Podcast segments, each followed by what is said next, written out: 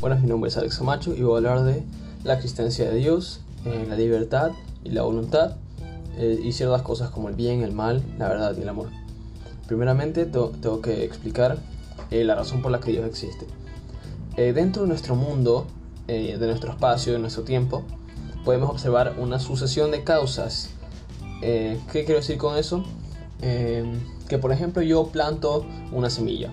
La semilla crece y se convierte en un árbol si yo no hubiera plantado esa semilla, el árbol no estaría ahí. Alguien la tuvo que haber plantado. Eh, lo que quiero decir con esto es que esta sucesión de causas, que es nuestro mundo, tiene que tener un comienzo, ya que sería ilógico que una sucesión de causa y efecto no tenga algo, no tenga algo que la comenzó. Y ese algo que la comenzó es Dios. Tiene que haber un Dios que lo haya comenzado. Un ente infinito, con mucho poder. Además, este Dios es perfecto. ¿Y cómo sé eso? Si me puedo pensar, puedo encontrar en mi mente un concepto de perfección. Un ser que es infinitamente perfecto e infinitamente bueno. Esto eh, significa entonces que tengo a Dios en mi mente, que existe en mi entendimiento. Eh, entonces, si este ser, eh, si este ser existe en mi entendimiento como algo perfecto, entonces tiene que existir como un ser.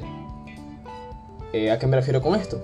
Eh, la esencia, eh, quiero decir, el existir es un atributo de perfección y esa perfección, esa perfección la tenemos en nuestra mente. Si ese ser no existiera como, si ese ser no existiera, entonces no sería perfecto, pero existe en nuestra mente, entonces es un ser perfecto e infinito una vez que puedo definir que hay un ser que tiene todas las perfecciones, puedo decir también que hay un ser que ama infinitamente. ¿Y por qué ese ser decidiría crearnos a nosotros solo para que lo amemos? Eso puede ser algo egoísta o innecesario, pero no. El amor es, es difusivo por naturaleza, es decir, que se quiere compartir. Naturalmente quieres compartir algo. Naturalmente quieres compartir el amor. Entonces Dios nos crea a nosotros para que los amemos y además nos dota, nos, dota de un principio de libertad. Los hombres, nosotros los hombres, podemos amar a, a quien queramos. Esto lo podemos observar en nuestra capacidad de toma de decisiones y nuestro principio intrínseco de poder tomar la iniciativa y una postura hacia, hacia cualquier tema. Pero mientras nosotros tenemos la libertad, hay seres que no la tienen. Hay seres que eh, Dios creó también seres sin libertad. Eh, son seres que dan gloria a la existencia de Dios, solo consumen existencia, solo consumen existencia, pero no tienen voluntad propia. ¿Y qué quiero decir eso? Eh, ¿qué, son, ¿qué, son, estos seres? Eh, son los seres que funcionan y no tienen autodeterminación, pero sin embargo sirven para, sirven para dar belleza y un orden al reino de Dios y a toda su creación, como son las plantas, los animales, eh, los insectos, eh, todos aquellos no tienen voluntad por sí mismos, sino que siguen un orden predeterminado eh, que Dios les dio. La libertad entonces es la capacidad de superar nuestra propia naturaleza para escoger el bien. Mientras nosotros los humanos tenemos la capacidad de hacer eso, estos seres sin voluntad que creó Dios no pueden. No pueden superar su propia naturaleza, nosotros sí podemos. Aunque este último concepto se puede confundir con libre albedrío. El libre albedrío es la capacidad de escoger entre algo bueno y algo malo, pero la libertad realmente es la capacidad de escoger el bien sobre el mal. Podemos poner como un ejemplo de eso, eh, digamos, si hay un bien mayor, somos capaces de superar nuestra naturaleza, que podría ser por ejemplo comer o no estudiar, eh, podemos poner todo eso atrás para conseguir ese bien mayor.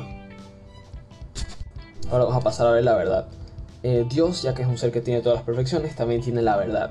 Y hay unas verdades predispuestas que nos pone delante de nosotros.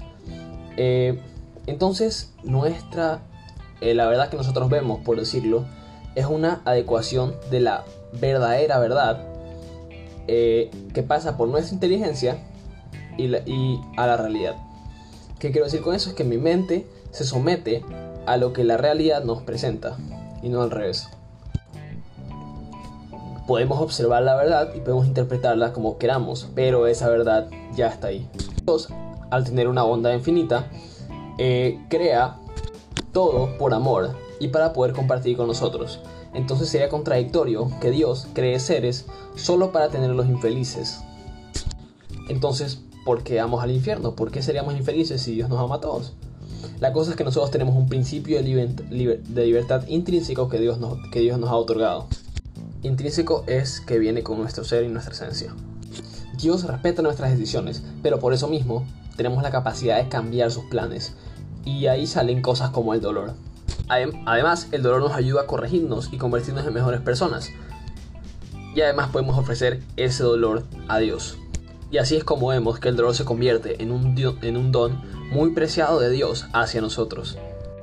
Pero ¿qué pasa si queremos vivir bien? Si queremos vivir eh, siguiendo lo que nos dice Dios, tenemos que seguir a nuestra conciencia, ya que nuestra conciencia nos, nos, lleva hacia donde, están, hasta donde, hacia donde está el bien. A simple vista nos podemos dar cuenta de que hay bienes mejores que otros y nos proporcionan mayor felicidad eh, en una mayor durabilidad de tiempo. Y hay otros bienes que nos pueden dar una falsa felicidad por una cantidad reducida de tiempo. Pero si seguimos a nuestra conciencia, podemos ir hacia los que realmente nos llevan con Dios.